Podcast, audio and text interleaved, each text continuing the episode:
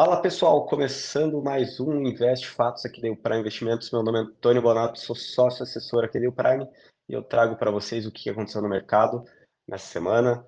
Semana tumultuada, principalmente hoje, quinta-feira, dia 10 de novembro. Então, índice derretendo hoje, índice Bovespa e índice futuro é, caindo hoje, agora já fechando o dia, menos 3,40, né, na contramão total do mundo.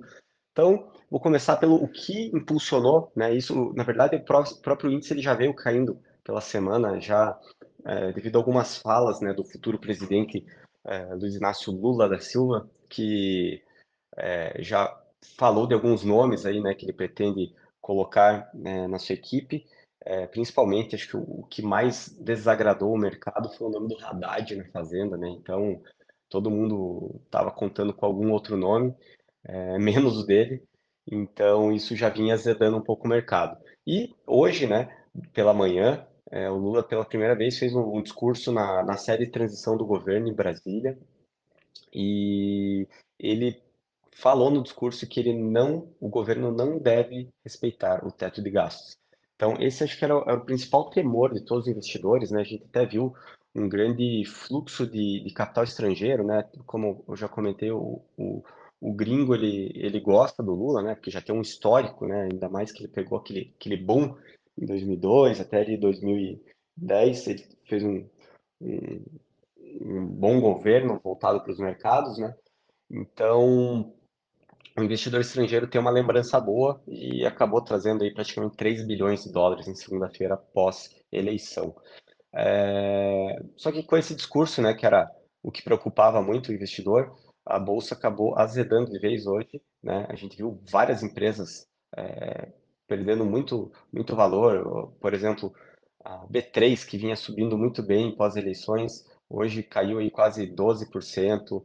É, ontem a gente teve episódio também do, do Bradesco, só fazendo um adendo, mas foi mais por questões de resultados, né? Não teve muito impacto é, devido ao dia de hoje. É, mas a gente viu outros, outros papéis já perdendo muito valor. A própria Petrobras já vem perdendo bastante tempo, que acho que é a estatal que, que mais vai sofrer.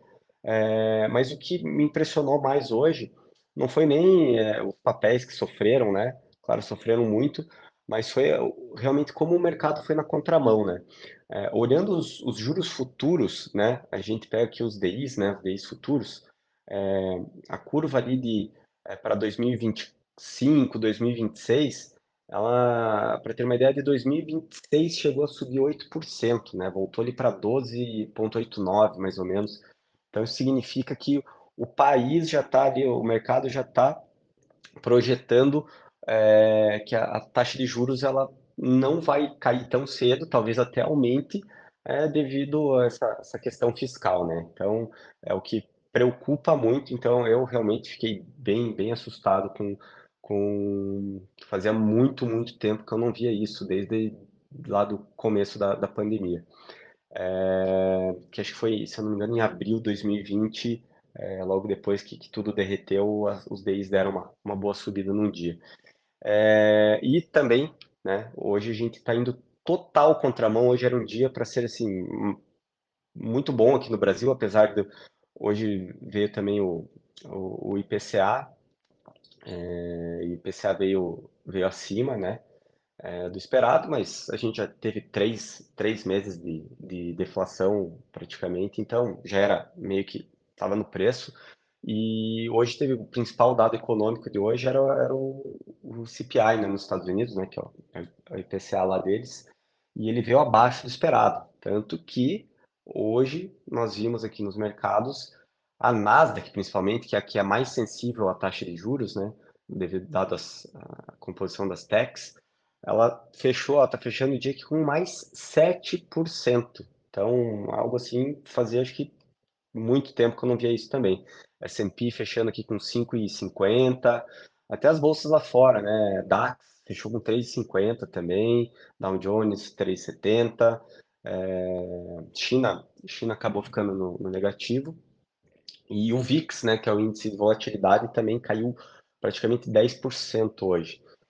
Então, é, pessoal, é, ficar de olho, né? Espero que o Lula ele esteja testando o mercado, né? Que realmente ele, ele não siga é, com, esse, com esse plano de, de furo de, de teto de gastos, que ele, que ele realmente caminhe um pouco mais para o centro, né? É, porque senão a gente vai viver uns, uns dias tumultuados aí pela frente, né? A gente tem, hoje o Brasil está numa posição muito boa de, de ser um, uh, um destaque dentro dos emergentes, né?